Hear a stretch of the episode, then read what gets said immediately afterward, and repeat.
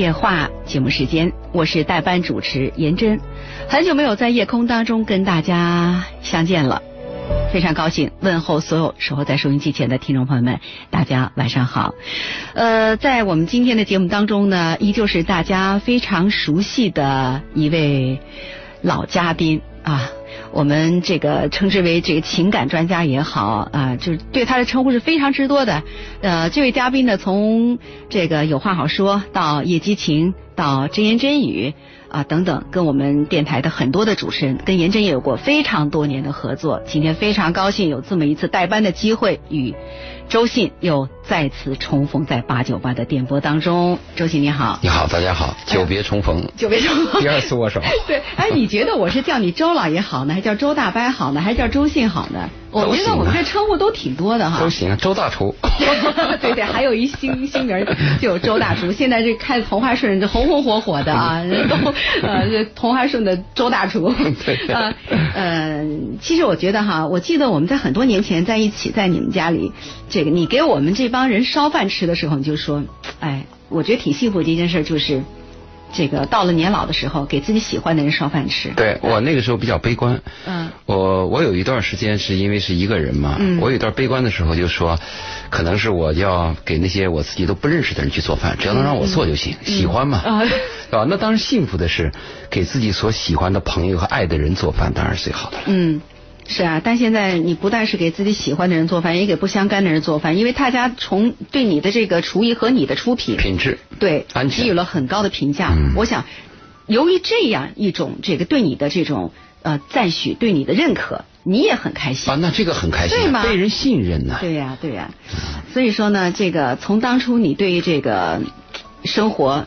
觉得生活是灰暗的，甚至觉得孩子也都是这个叫失望。对，那很让你失望，你根本就不想要孩子。但是现在你看看，这个幸福，我想是不言而喻。现在依然失望，但是慢慢就活得坚强了。就一个人成熟是什么呢？嗯，就是从象牙塔出来以后，呃，遇见艰难呃灾难。嗯。受过煎熬，但是依然还热爱生活，这才叫成熟嘛。我们年轻的时候是在象牙塔里，象牙塔里边生活，周围条件都很好。那个时候我们说啊，我热爱生活，那理所当然。你在蜜罐子里，你肯定热爱生活吗？当你有些灾难和一些失望和痛苦之后，你依然还能热爱生活，还知道生活有美好的一面，这是一个成熟的标志。这么老了还不成熟一点？你觉得你 什么时候开始成熟的？哎，我这个倒说了一下，我其实总结了一下啊。真的跟我做节目有关。嗯，我在想，如果我不在电台做节目，嗯，我还是守着我那一亩三分地，还是干着我的工厂，干着我的一些业务，嗯，那我的范围是有局限性的。嗯哼，仅仅是在我的朋友圈里。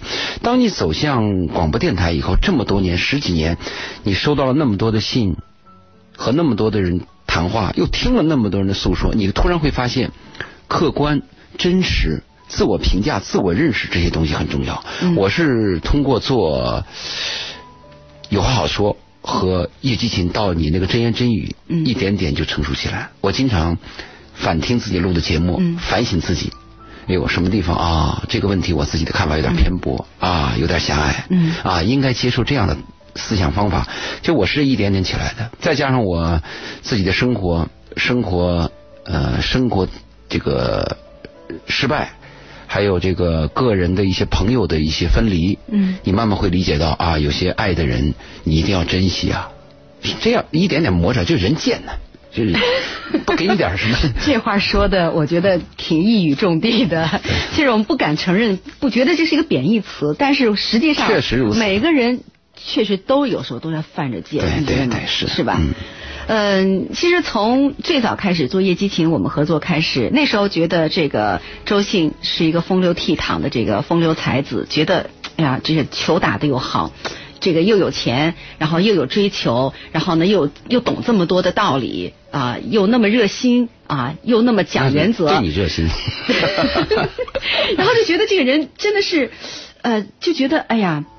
就很崇拜你，你知道吗？当时还有很大的一批听众都非常崇拜你，嗯，感谢，就都都会，你看我们的一些听众见面会也好，哎，能见到你，那要求签名啊，干嘛的都非常这个热心，呃，都非常的这个热情。然后呢，呃，有你的这个出现的场合啊，就跟你问一句话，跟你合个影，都觉得也很开心。对吧？我觉得那时候作为作为一个嘉宾来讲，你觉得能够在收音机前帮到大家，你也觉得是非常开心的一件事情。对，但我我们的节目会发现一个问题，就是这这些年来，就是娱乐节目啊，嗯，还有一些为了收视率的节目很多，嗯，其实我们这个节目是静下来，嗯，要有一点思考，要有一点沉淀，嗯，要有一点想法，还有一些讨论价值的节目。其实我这种节目做的时候，我大部分都想。有些年轻人可能听不懂，嗯，真听不懂，因为我你你刚才不说这些粉丝见面会啊，还有一些我的粉丝啊，是一些年龄比较大的，嗯，啊，一些什么公司的 CEO 啊，还有什么副处长啊，还有一些老太太，嗯，啊，还有一些老人，他们听我的节目讲这个人生的阅历和经验，他们是我的粉丝，嗯，一些年轻人他们喜欢听一些快乐轻松的娱乐的，但我就想，我们社会进展进展到今天，我们除了抓经济之外啊。教育也是很重要的。嗯，你说我们离开这个世界的时候，我们能留下什么呢？留点钱，那点钱能干嘛？当然也有用啊。但是如果在电台，在一个这么一个范围，能有很多人能听到你的一句话，或者你一个有经验的一个建议，对他真的有触发和触动了，有帮助了，那那真是做了个善事儿。我是这样想的。嗯，风里来雨里去，跟电台十几年。对，而且是从不迟到，呃，非常的这个准时的出现在这个电波当中。对，很多次是带病。对。冬天咳嗽的时候得忍一忍，啊，离开麦克风过来再说。嗯，所以向你致敬。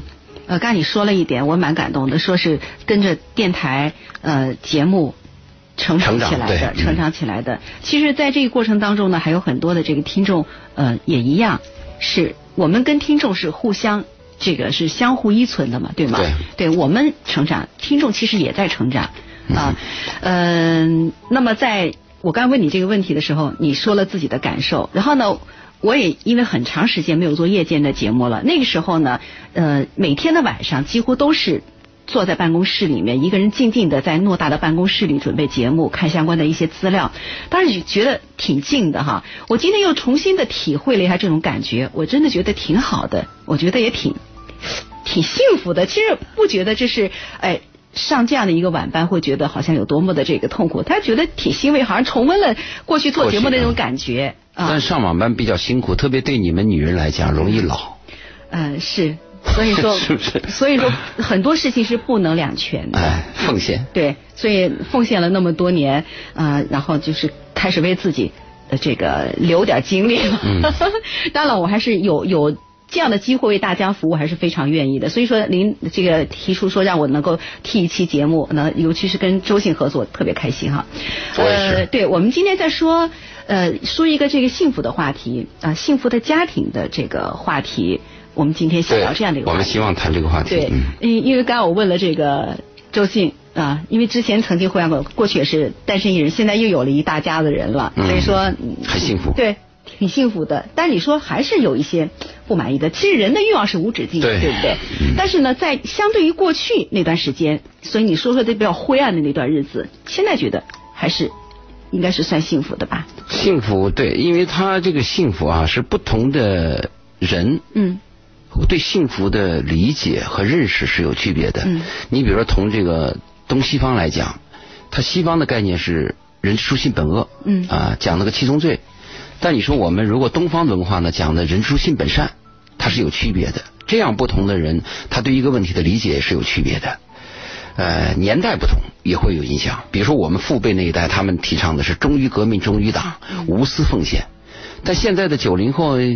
他能这么做到吗？他首先问你加班费一晚上多少钱，到你这边工作还有什么其他的晋升机会？这个人都是不同的。我们父辈那一代，他们就是在一个单位里边，在国营单位，他们讲究国营单位，相信国家的。现在是股份制啊、私有制啊，都发生了很多的变化。嗯，那个经济不同，经济差距不同啊，人对幸福的理解也不同。你比如说我的那个朋友啊，他每次请他爸去吃饭的时候，他一定把那个菜的价钱说得很低。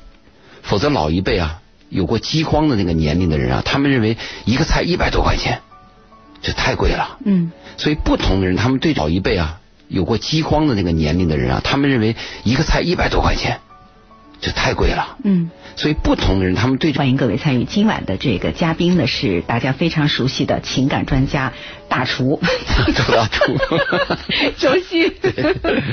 呃，其实每个人都有家庭哈，每个家庭都是不一样的。呃，只有幸福美满的家庭才是所有人的向往与追求。但是这个幸福美满到底怎么样定义？对，每个人定义其实也是不同的。定义有很大区别。嗯，你比如说，我记得我孩提时代对一个幸福的渴望。就是我父亲跟我说，啊，每月给你存一块钱，嗯，到年底给你买个足球，嗯，因为那个足球是十二块钱嘛，嗯，哎呀，你就期盼呐，等待啊，终于到了年底，嗯，拿到了最后一块钱，十二块钱去买那个足球，嗯，那一刹那，对一个儿童来讲，那就是莫大的幸福，嗯，后来呢，我们要考大学嘛，虽然是正规大学没考上，最后考电大，你收到录取通知书的时候也会很幸福嘛，嗯，再后来，如果你喜欢一个女孩你暗暗的，就是那个暗盼着她，嗯，没想到有一天她突然向你表白，她说她已经安排你很久了，哎，哎，这这种幸福感不谋而合，嗯，你也会有，嗯，所以再后来你会有其他的幸福，比如你做了父亲，做了母亲以后，你给予别人的时候，嗯，给予你的孩子，你对一个你爱的人每天奉献的时候，操劳的时候，你也会感到很幸福，这个幸福的感受是不同的，甚至。有一个电影叫呃深深深海长眠是西班牙的，它是一个最佳外语片。嗯，它里边讲的是一个年轻人在一次跳水当中颈椎嗯受伤，接着高位截瘫。嗯，他说从那一刻起，他学会的第一件事就是微笑。嗯，他喝一杯水、上一次厕所都得对别人微笑，祈求别人帮助，所以他非常痛苦。嗯，他在西班牙打了很多次官司。要求安乐死，每次都被驳回。电影结尾的时候，是有几十个爱他的朋友，每人给他的杯子里滴了一滴水。嗯这几十个朋友当中，有一个人的有一滴是氰化钾。嗯因为在西班牙是违法的，嗯所以这一滴是谁滴的，没人知道，嗯无罪。嗯还有一个呢，就是每个人心里是无罪的，因为这一滴不一定是我滴的。嗯结尾的时候。他就把那杯水喝完了，含着幸福的微笑把它喝完了。嗯，所以我们每个人的处境不同，对幸福的理解是有很大区别的。嗯，记得有关于安乐死的话题，我们之前在节目当中也说过、聊过、讨论过啊，也讨论过。当时也是各种各种意见哈。其实就是像现在有的是家庭当中也是一个一个家庭，如果有这么一个就是病危的也好，就是已经是。拖了家庭很长时间，他自己又没有任何的这个意识，植物人对，成了植物人。但是这么多人都围着他一个人，就是有有的家就是提出来，是不是就可以用安乐死安乐死的方式哈？对，关键没有没有立法，对，没有立法，所以说是也都非常的这个也都非常的辛苦啊。当然这是我想有这么一个一个一个这个植物人在家里面，这个家庭你说幸福的话呢？真的是没有办法说出这两个字来的，确实蛮蛮艰辛的，是吧？对，嗯，好了，我们今天把话题是聊到家庭的幸福，哈，收音机前的听众朋友们想跟我们分享自己的感受，或者是您的这个呃，您觉得自己是一个幸福的家庭，您的幸福呃是源于何处？希望您通过我们的热线八八三幺零八九八和短信互动平台幺零六二零七五五六跟我们一同来分享。今晚的嘉宾是周信，稍后我们再见。幸福的开始这首歌歌词我觉得真的写的蛮好的。呃，寒冬过去，春暖花开，只要相爱是。呃，其实我觉得这个这只是只是一个开始而已。之前每个人每个人就组成呃组成家庭都会是由。两个人相爱，然后组建成一个家庭，然后呢，有了家庭之后，就慢慢有很多很多的一些琐碎的事情、麻烦事、麻烦的事情，会去磨砺你们，去磨你们。和我们的想象也有差距。对，有很大的差距。往往呢，有有很多人就扛不过去了，就觉得哎，就开始呃，不是像当初恋爱的时候那么彼此的包容，看见对方都是优点，都是美好啊。更多的看到是对方的一些缺点，你怎么会这样？我当时怎么没看到你有这个毛病那个毛病？然后就 放大对方的这个缺点，而去这个呃对方的优点去忽略不见了。对，我们要讲，你刚才说到一个相爱以后才可能有幸福，这是很关键的。如果一个没有相爱的人的话，你最多是快乐。嗯，因为你只有爱一个人，你才有幸福感。嗯，你比如说我们现在一个人，如果是孑然一身，我很有钱。我愿意去哪去哪，我愿意坐飞机，愿意愿意坐游艇，或者我身边有很多朋友，我身边有很多美女，这个是快乐。但是我苦苦的等着一个人，我围着一个家，在外边呃流汗流泪，哎，这就是一种幸福感。嗯，所以我跟年轻人经常谈的是，我说你们要追求幸福，不要追求快乐，因为快乐是一个人的，幸福必须是两个灵魂以上的才可能有。嗯那我们今天谈的是家庭的幸福，对，讲家的幸福。其实这个家对我们每个人都很重要。如果啊把历史往往远古再推一下的话，我们每个人的出生就是在家里边。嗯。我们离开这个世界的时候也在家里边，尽管现在就是经济发达了，医院医疗设备都很好了，我们的出生和我们离开这个世界的死亡的时候都在医院，但其实，在医院守候在你身边的啊，让你最贴心的不是护士，嗯，还是还是医生。哎，我有过几，我有过两次病，包括我节前做那个手术，我就有个很深的体会。平时再好的朋友，那一刹那，你不愿意见到他们，就是你觉得自己挺恶心的。而且你也知道，朋友来来看你的时候，拿个鲜花，路上还要揣摩着给你带个什么礼物，还要请个假，弄个时间的，你知道很别扭的。来了以后笑一笑，大家问候一下，你赶快又得走。嗯，这个都是一种表面上的东西，实质上的东西就是你的家人。嗯，要不就是唠唠叨叨妈妈，要不就是跟你那个每天拌拌嘴啊，还怄气的丈夫啊，或者是妻子。嗯，还有就是。懂点事的孩子，就是就是这个家。日本有个电影叫《象的背影》，呃，易易广所司演的，就是日本男一号演的。那个男演员演的就是一个中年人，他失业以后又得了癌症，他就想给家里少添点麻烦。我失业都给家里带来太大麻烦了，我干脆一个人走了算了。我又得了癌症，我就像那个大象一样死了算了。因为大象它快老死的时候，一个象就是离开象群嘛，走到。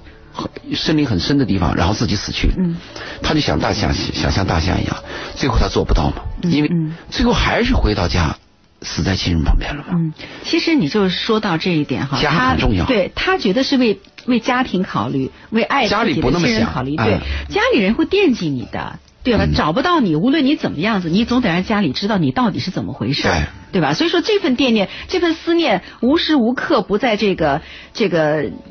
让家人这种这种牵挂，这种感觉是非常痛苦的。对，啊，那个家的这个概念，现在现在在我们在我们东方实际上原来是非常提倡、很重视的。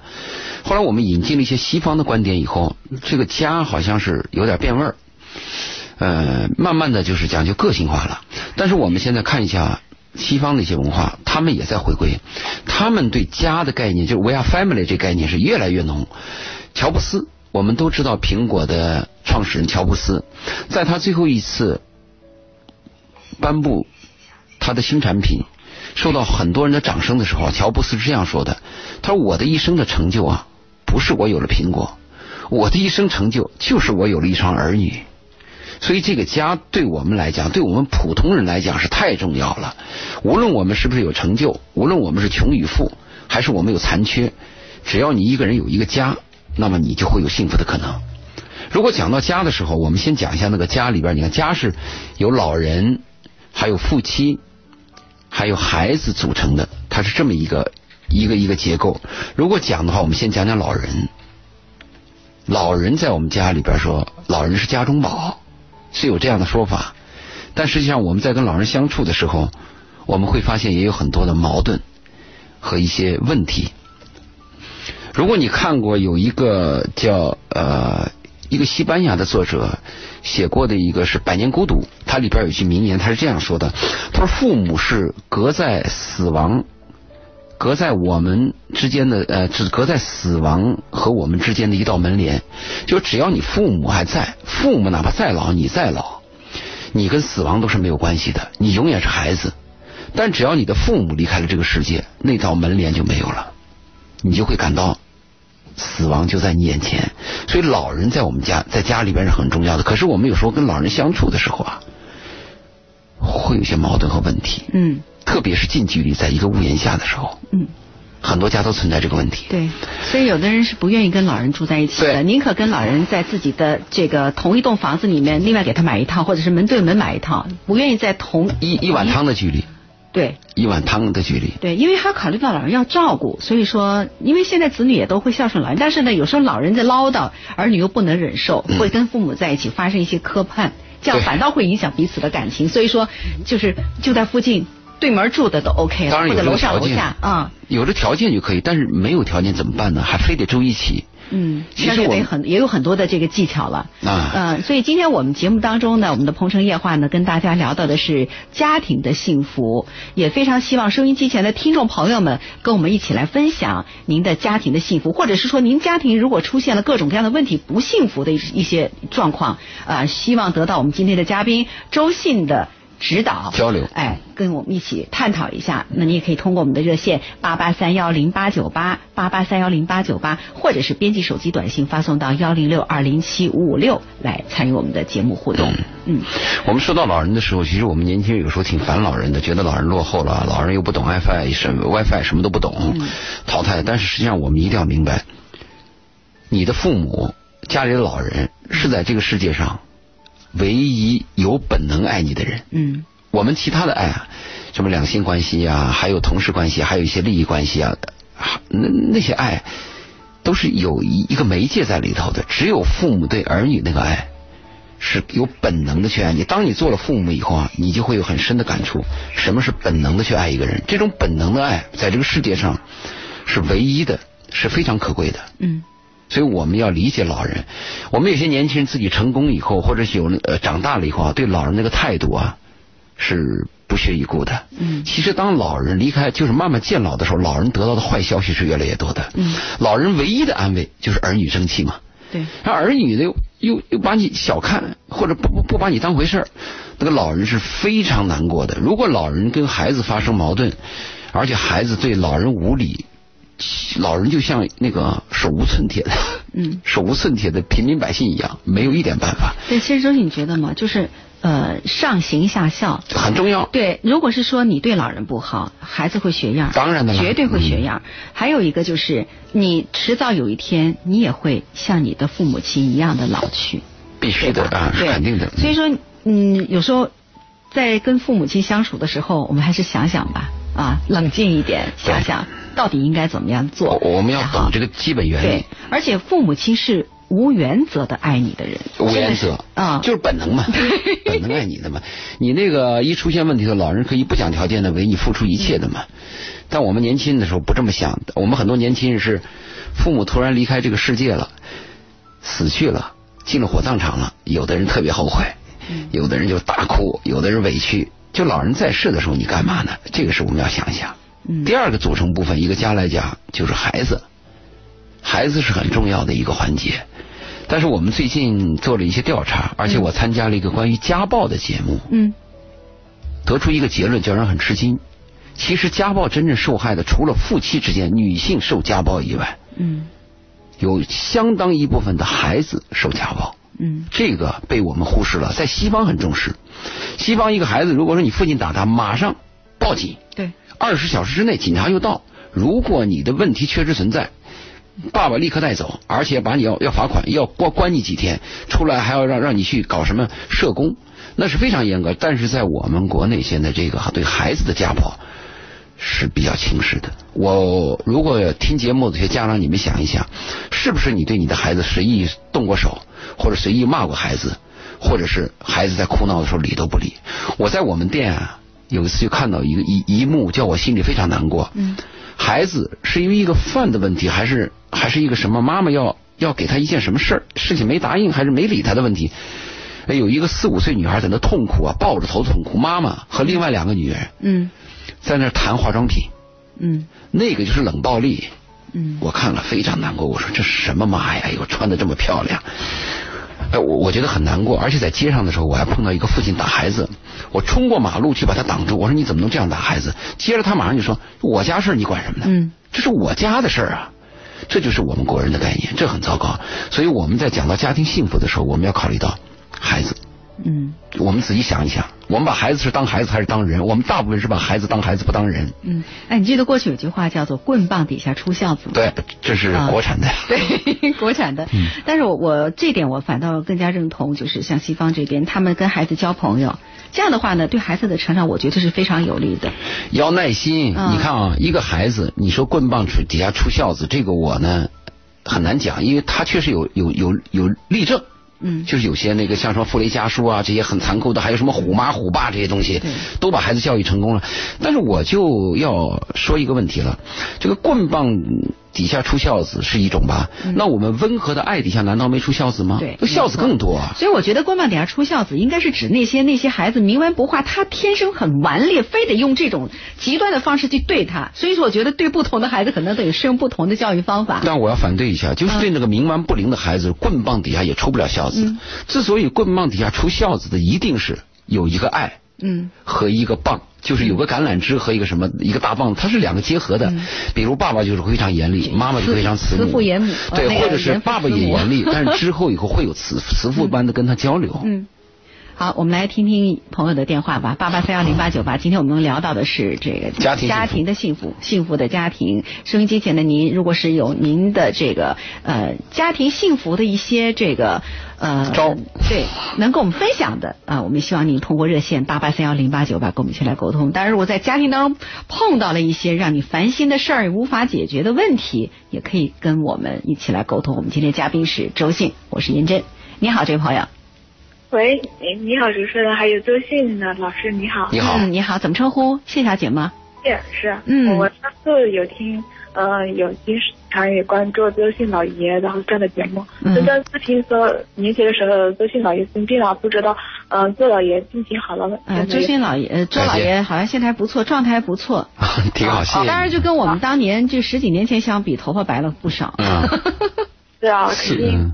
操心吧哈，就是大不操心也会老，嗯，就是没有办法。就是呃，对啊，你就是女人嘛，或者是三月份更容易苍老，是吧？女女人什么？现在我说女人，就像你刚才你说了一句嘛，就是女人如果上夜班的话啊，上夜班是熬夜，对，嗯，对，是的，熬夜是的。现在目前做的工作就是上夜班，就是一个月上一次夜班，有的时候连起来上。是五个月夜班，我年前的时候我就上了五个月夜班了。现在五个月是每天都上上五个月吗？啊，是啊，这也不算什么。我其实都上夜班，连着都上了好几年了，三两三四年了。像我这样的话，其实目前就是困扰的就是自己吧，也没什么技术，所以的话呢，只能够做一些苦力活这样的。嗯，你今年多大年纪？二十五。嗯，二十五，上了几年？嗯。四年。对，你要知道，严真上夜班的时候，十年上了十几年夜班，而且都是后呃上到后半夜，而且比你的年龄要大很多。我知道，啊，这也算是说，啊，不是说你呀吃不了苦，其实我有时也是吃不了苦吧。只是我觉得吧，算习惯了，我觉得吧也能忍受得了。但是我觉得吧，人也都是往高处走的。但是我觉得我这种经济，就是我觉得有时候我挺没有出息的吧。我就想换一下职业，上一一节的时候，周老爷就在讲有关职业方面，我就联想，嗯，我自己也不知道换什么职业，这也是困扰我目前。你是做什么夜班？是住宿还是什么什么是什么工作？是呃，那种做金属方面的啊，五金啊。对我，我建议，如果是女性的话，在经济比较发达的地区啊，嗯，最好能够学习服务业，因为在经济发达的地区，人们对服务。要求比较高，比如说幼儿教育，还有这个呃饮食餐饮，嗯，就这些东西可能会比较受欢迎。现在我们的幼儿园幼儿园不是很缺吗？嗯，也是一个方面。但幼儿园缺的话呢，应该来说，他都是要有有相关的这个职业培训，有资质的，嗯，上了幼师学校啊，啊。那他就得学呀，他得把眼前东西他得抛弃啊，这个就比较难。打破一个旧世界，建立一个新世界，人是最难的了。嗯。你刚才说你上夜班，他这个谢小姐不，谢小姐讲的是她不喜欢她目前的职业。呃，这个职业不是我自己愿意的吧？是我自己有些被迫或者是什么话。呃，这个职业也是我妈妈介绍进来的，就是我妈妈一直守在我身边吧，她把我就是跟我在一块，然后的话就是呃，我挺就是在别人外界的人来看到我是挺乖乖女的，都是什么嗯被妈妈管家或者什么，我出门啊或者什么的外出啊也不能在外面过夜或者怎么样的，都是一个乖乖女。但我目前的时候就像嗯周老爷说的，连恋爱都不会谈，我现在都没谈过一次恋爱，所以的话年轻的时候我妈就给我相了几次亲，然后的话好像我感觉这个恋爱也挺难的，然后的话也不知道什么。才叫做真正的喜欢找对什么样的人，所以的话，嗯，困惑的话就是这些两个方面吧，就是也也想自己的话，嗯，真正觉得生活有的时候过得没什么意义，好像有的时候我想离家出走，想不想跟我妈在一块让她管着，我有的时候去想去尝试其他的工作，比如销售吧这些方面。做什么？做销售。是啊。但是我妈又怕我上当，她说，搞一些什么外面骗子多啊，做一些传销什么的。嗯。然后的话，我就又被她，她老是有的时候会打击一下我。嗯。就她也很少夸我吧，经常的时候，我妈也会骂我吧。然后的话，一些琐事的的事情没做好的话，她也很会说，会唠叨。嗯。然后嗯，那些钱啊，我从来不像别人女孩子那样花钱，像一些什么护肤品啊，人家都大手嗯。工资一发了，差不多就用完了。我的话可以，嗯，一个月才用两三百块，我也可以用。我基本不怎么花钱的。小谢，小谢是九零后。九零后。啊，你你的妈妈，你的妈妈现在还有工作吗？管他。我妈，嗯，跟我进一个厂，她辞职了。现在的话，她在一个食堂里面做事。就也，我也听过，就是我这种人的话，还比较挺相信人家吧。我妈就说。你这种人太单纯，很容易相信别人，别人一把你就骗到哪去了。所以的话，这样一说的话，也是说一些工作你肯定做不好。是我，嗯的话，读书那个时候送我读技校，也没学出个什么。啊，我头脑好像挺笨的，学的是电脑文艺。我妈给我报的专业是她给我取的。那个时候自己的话什么事都不懂，后来出来的时候稍微懂了一点点事吧。但是的话，觉得我自己的话还是很多都做的不理想。嗯。所以的话，嗯，也是感觉不到，就像老师说的，幸福感来自哪里？就是每天有这些困扰的事情围绕着我。现在要围绕着我，就是恋爱方面啊，自个都不会谈个什么恋爱。嗯。我二十五岁了，我们工厂里面的人都比我有些小。比我大一些的话呢，有些的话一听别人说话是什么的，我真的明白不懂得怎么去寻找一个爱自己的人。然后的话。怎么能够嗯有一份长期稳定的工作，或者说你去做自己想要去做的工作，去学习想要去学的知识。在我上一次的时候，年级的时候，我就报考了一个嗯网络开店，然后我就去学了一两下子，然后的话到后面的时候，我想坚持下来吧，不知道网上开店怎么样。嗯，就也想问问周老爷是吧？其实的话，我最感兴趣的是，嗯，唱歌、跳舞那些方面，艺术方面吧。我对这些方面。啊，这个问题我原来谈过，就是一个人的爱好和一个人的生存职业是两个不同的概念。就是你想过什么日子和你能过什么日子是两个不同的概念。像小谢说，我现在对这工作。有夜班，我很反感，但是他保证了你的生存。嗯，如果你去开网店，那可能是别人也都可能都可以开，全世界人都可以开网店，这个门槛很低嘛，大家都能做的事显然竞争就比较剧烈嘛。那如果你说这个，你一定要问你是什么职业，你靠什么生存，同时你有什么爱好，这两个要分开的。小谢，你有什么问题？你的呃还有恋爱方面的问题，有空给我发个私信吧，我们再慢慢聊。吴老爷这个就是你上上次的做的节目，我听过，就是你的职业必须得要有一个职业能够养活的。当然的了。你的那个职业，我其实我现在我特别喜欢音乐方面吧。其实我要是要是早几年的话呢。我我家里有一个有医院细胞的话呢，我就肯定就从事这方面了。但是这个这条路非常难走，太多人走了啊，花钱的路。对，呃，周老爷说了，你给可以给他的呃给他的微博发私信，对，呃发私信，然后呢来沟通好吗？呃，时间关系，我们先聊到这儿好吗？谢小姐。好的。嗯，好的，谢谢你电话，再见。好，这里是鹏城夜话，我是代班主持严真。那稍后呢，呃，一段新闻回来之后，继续我们的这个节目。那也请收音机前的听众朋友们通过热线参与节目。我们聊到的话题是家庭的幸福，幸福的家庭。也欢迎收音机前的听众朋友们跟我们一起来互动交流。我们的热线是零七五五八八三幺零八九八。今晚的嘉宾是。周迅，呃，周迅，刚刚呢，我们放这首歌《幸福的理由》，说哈，这个两个人手牵手，那就是一种幸福。呃，确实哈，在恋爱的时候，手牵手那种感觉像触电一样，很温暖，很幸福，对吧？但是这个，这个维持不了很长时间，对对不对？在心里边怎么样很重要。对，心里边也是很重要。手牵手是个形式嘛？我们看很多国家总统在观众面前不但手是手牵手，还互相拥着对方的腰，回到家谁也不理谁。装是吧？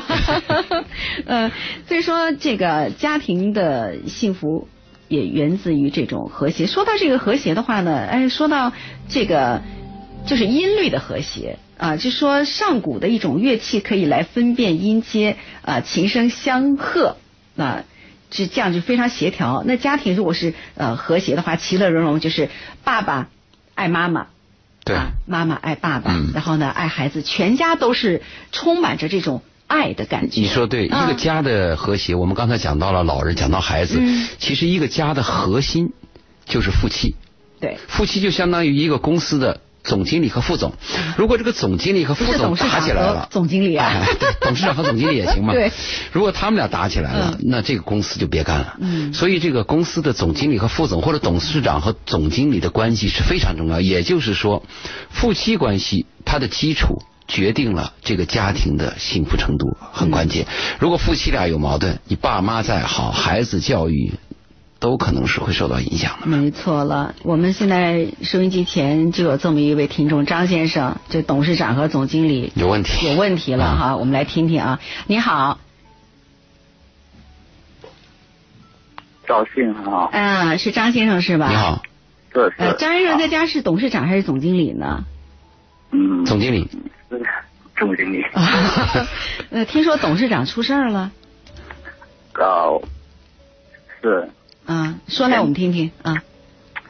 哎，就是我跟我老婆刚结婚的时候，家里面还感到感觉到幸福。这几年因为生活上的压力和和情感上的出现了一点问题，不知道怎么去争取以后幸福，或者怎么去去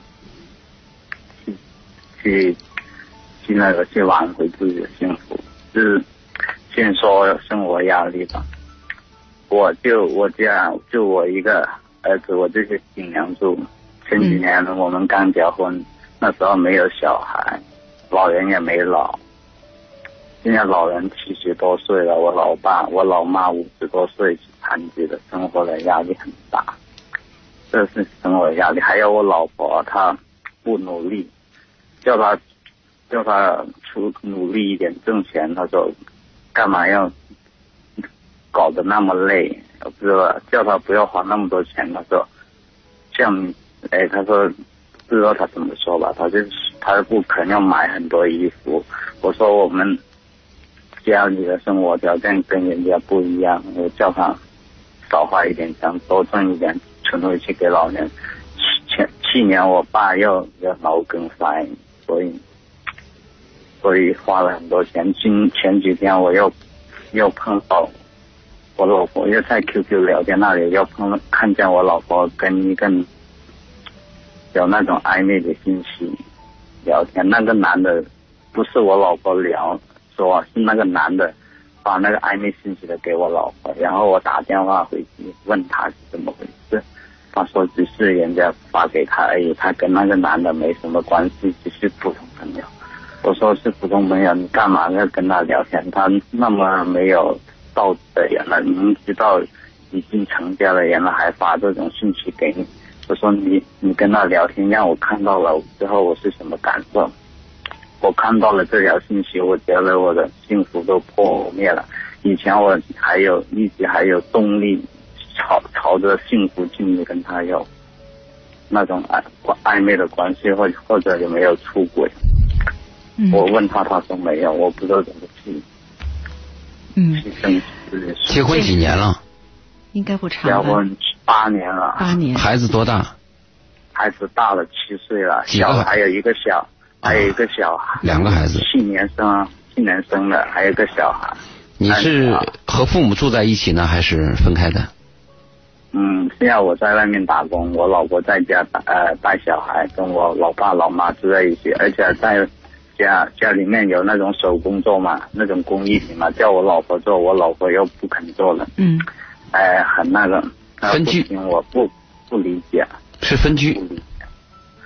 嗯嗯。算分居。也也不算常年分居，就是去年他还来广东这边跟我一起的。哦，老婆比你小还是比你大？比我小两岁，会呃自己谈恋爱了。这个事情发生到现在有多久啊？就是你看到你老婆那个 QQ 聊天。嗯，以前我看见也是那个男的发过一条短信给他，在手机里面也是。以前是什么时候？是一年前还是半年前？去年，去年呃十月份。嗯，你确认是同一个人吗？是。啊，是同一个人的。你说以前是以前是跟他一起是同事的，在一个厂做事的。啊，你说是那个男人发暧昧的，但是你老婆并没有回复暧昧的。嗯，他没有正面的回复。嗯。他没有那个很那个回复，他就说的那些话很那个了，我不知道怎么说，我也不好意思说出来。那个男的发的那个信息。嗯。昨天晚上我打电话回去，向我老婆，向我老婆问他到底怎么回事，我哭着说，他说跟那个男的没有关系，他说只是他发给他。我说那你干嘛还保持跟他做朋友？那样让我看到了，我怎么？嗯，你张先生，您是由您太太的 QQ 的密码是吗？是，有，他的密码是他 QQ 是我帮我帮他申请的，而且密码一直是这样用的，可能他。他也不是特意的要隐瞒我吧，因为 QQ 密码都没改，一直都没改的。嗯。我不知道是不是分帮我分析下，到底我老婆跟他有没有关系，或或者只是那个男的一一的的发骚扰那信息而已。我们不能分析你老婆跟他有没有什么确认关系，但是我们通他通过他这个短暂的叙述啊，有一个问题要。说明一下，就如果那个男的发的这种短信，呃，做丈夫的认为是不堪入耳的，有两性之间的问题。如果女方拒绝，男人再发就可以告他性骚扰。但如果女方接受，嗯，那这个就叫调情。嗯，性骚扰的定义就是是否违反女性的意志。嗯，那这个问题就比较糟糕了。如果你老婆。马上就拒绝他，从此终止跟这个男人来往，那就说那个男人有问题。但是这个男人发了这种不堪入耳的东西，你老婆还认为我们是朋友，嗯，那这个里边就有点问题，嗯，这是一个问题吧？但是呢，这个问题是不是就可以导致一个家的一个解体？应该是没有关系的，因为一个家它的生存和一个婚姻的存续啊，它要碰到很多问题呢。这个和家庭的什么婚姻危机啊什么应该不划等号，但是刚才张先生讲了一个，他从此以后工作的动力都没了。嗯，他原来认为老婆是我的，家很好，老婆对我很好，我爱她，我们我们中间是非常美好的。现在他多少会联系到有点背叛，就是我在前面打仗，嗯，你在后面放黑枪，他会有这样的联想，他心里会有这样的暗示。而且张先生提到了，就是说他们。当初因为他是自由恋爱嘛，当初夫妻感情还都是蛮好的。后来呢是又有了孩子，然后呢经济方面家庭也出现了一些危危机，然后家里有就爸爸生病嘛，做了手对做做手术啊，这个用药可能是也也压力压力很大。呃再一发现这个太太有这种情况，那这这心理承受的这个压力可想而知了哈。但是每一个经历过人生的人，有过家庭的男男人，都会有这样的感受。嗯，这个压力不定什么时候就来了。嗯，在你的一生当中，压力最大的时候就是你的中年。我问他两个孩子多大吗？他说大的七岁，还有个小的吗。嗯，这个压力是最大的，上有老下有小，中间老婆又给你拆台。嗯，当然我们不能肯定老婆拆台。嗯，老婆没有改密码。对这个事儿无所谓，嗯，基本是半公开的，对，就说明也没有什么要隐瞒你。就是你老婆本身应该是没有什么要隐瞒的，嗯，这个可以做一个大概的判断。但是有个问题，这样，他事物是发展的，嗯，就当下的状态不能肯定未来的状态，因为这个男人就是这个发信息的男人，跟他老婆原来共过事，嗯，去年十月份。就被查查到过，今年又被查到过。从去年十月到现在被查到就有半年的时间。那在被查之前还有没其他的，你都很难讲。有的时候时间一长啊，持续下去就会有结果。我担心的是这个。嗯。所以我们一再讲夫妻关系应该是荣辱与共，就大家要在一起，在一起是男女关系的最高境界。苦也罢，乐也罢，最好能在一起。如果长期分开的状态。多少会有点问题，呃，那如果再翻过来讲，就是张先生这个心态啊，张先生心态，我就要告诉你，人生它是个苦难史，他还有很多麻烦。我建议你去看一下美国那个电影，我多次跟这个男人谈这个电影，就是不忠，嗯，理查基尔演的，他的妻子真是出事了，他的妻子跟他的老婆跟这个张先生老婆不同，张先生老婆仅仅是受到一个男人的一个。QQ，嗯，那个老婆理查基尔老婆真出轨了，哎，你看看他们怎么处理这个问题，这是我谈的一个问题。还有一个，我们讲夫妻关系、婚姻关系，它是要讲究忠诚，要讲责任，要讲爱，要讲性，这里边是比较复杂的。但是我们里边有一个概念，这次你看有一个奥斯卡的提名提名获奖影片叫《万物理论》，它讲的是霍金的关系，霍金跟他两任妻子的关系。你从这个影片里你可以看到。他们对这个问题有讨论，就什么是信，什么是婚姻，什么是契约，而且契约和责任是不是无限的，在什么时候终止？他讲了一些讲了一些这方面的道理，就是我建议你呢去看一看。但是张先生，你的问题呢，我的建议是，你自己心里边要有一定的坚强，同时呢，在你相信你老婆的前提下，你可以介入这种谈话，你可以明确告诉你老婆。你说这个男人这样跟你说话，我做丈夫的心里难过。你应该拒绝他。我们俩应该是 we are family 嘛，我们是一家人嘛。看看你老婆什么什么答，什么回答。啊，我跟他说过了，他说他是保持不会不会跟那个男的联系了。他说他也。两位手机号码什么都换了，那不挺好吗？那你那挺好，那你就 那就不要在这个问题上，你心里边老犯不要再纠结了。有时候心里这关过不去，老在纠结这些事情，反倒会整出问题来。如果你老婆啊，对，如果你老婆漂亮一点，她的一生当中会受到很多男人的骚扰。如果一个男人骚扰，你说我老婆有问题；第二个男人骚扰你，我老婆有问题，那这不是复杂了？嗯。还有，你说我要不要去找那个男的？不要谈一下呢？不要谈。那。那个男的就在我附近的工厂。不要谈，我建议不要谈。你看啊，我们现在出现一个什么问题呢？这次我们谈到家暴的问题啊，还谈到一个大奶打二奶，算不算家暴？都算都算感情范围之内的事吗？你比如说。这个小三儿外边有小三儿，外边有小三儿的问题，这个大奶应该打谁啊？应该打她丈夫啊，因为你丈夫出的问题啊，因为没有这个小三儿，就有另外一个小三儿嘛，没有张三就有李四嘛，你跟那个女孩有什么关系呢？是你是你丈夫出的问题吗？所以这个问题如果是在你老婆身上，如果你老婆出了问题，你应该追究你老婆；如果你老婆没有问题，她明确表达我跟那个男人已经 stop 了，那就完了。对吧？你你没有权利阻止另外一个男人喜欢你老婆，你你也没有能力阻止另外一个男人多看你老婆两眼，这个你没有办法的。你去会很尴尬的，这个事弄不好会会把事情闹得闹得糟糕。如果你老婆已经停止了这个事，最好是让她无声无息的就截止。嗯。现在张医生，您是也碰到这样一些问题和矛盾了，我觉得还是要保持理智哈，千万不要冲动。嗯。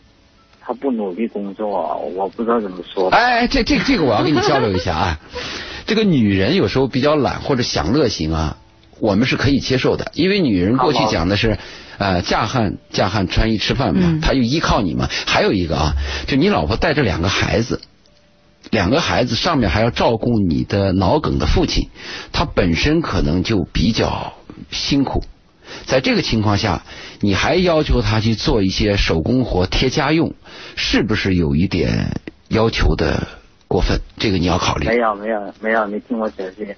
我我老爸脑梗，不过他生活还可以自理。我老妈去做手工活了，虽然她残疾，她可以做手工活了。我老妈做，她带着个小孩，小孩呃现在差不多一岁了，可以呃放在一边，有时候放在一边睡觉了，叫他帮忙做一下。他说我不会做，说我我怎么都不会做这个活了。我还有我叫他学车、学骑那种电动车。我说了，有时候老爸老妈生病了，你就。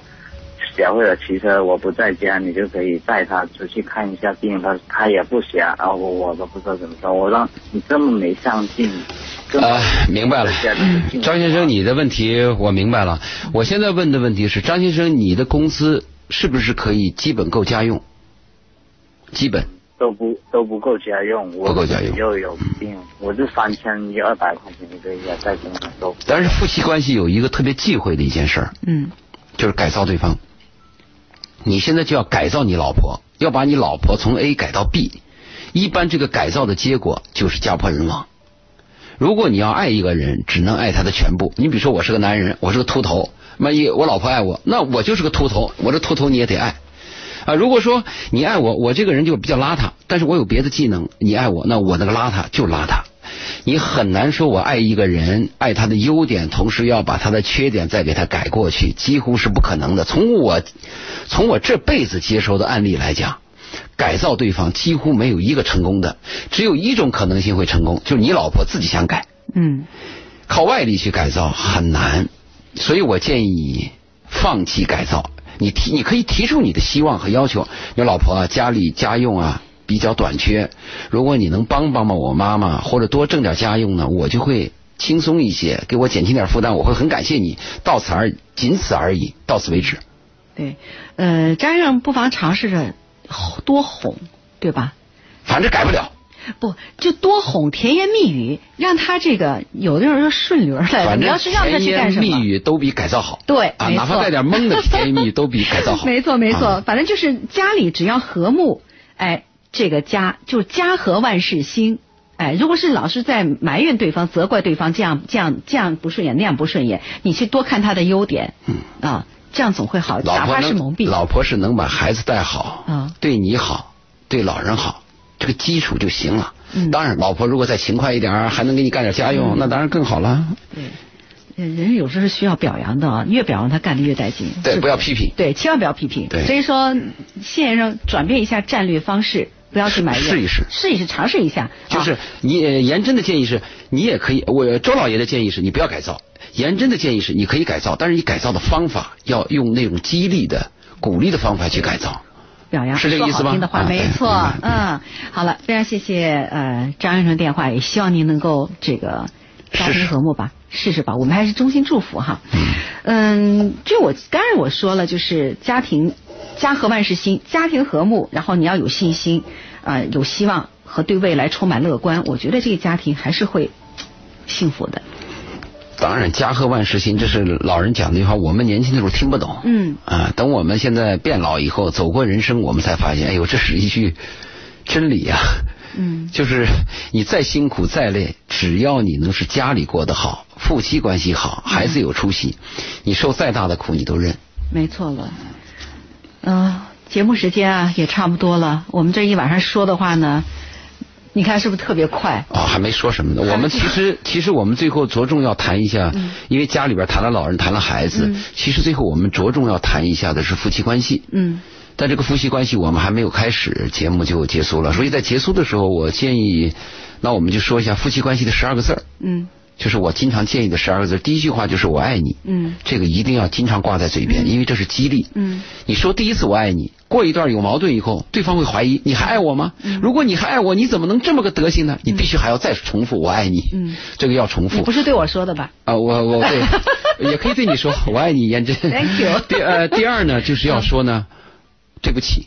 嗯。第三就要说“我愿意”。嗯。最后要说在一起，这十二个字儿。大家要记住它。十二字真言，真的是一定会对我们的家庭幸福、夫妻关系的这个很重要，有非常重要的帮助。好了，今天的《鹏城夜话》节目就这样了，非常谢谢周老爷啊！有机会的话，我们再合作。好，我爱你。幸福的家庭，谢谢，我也爱你。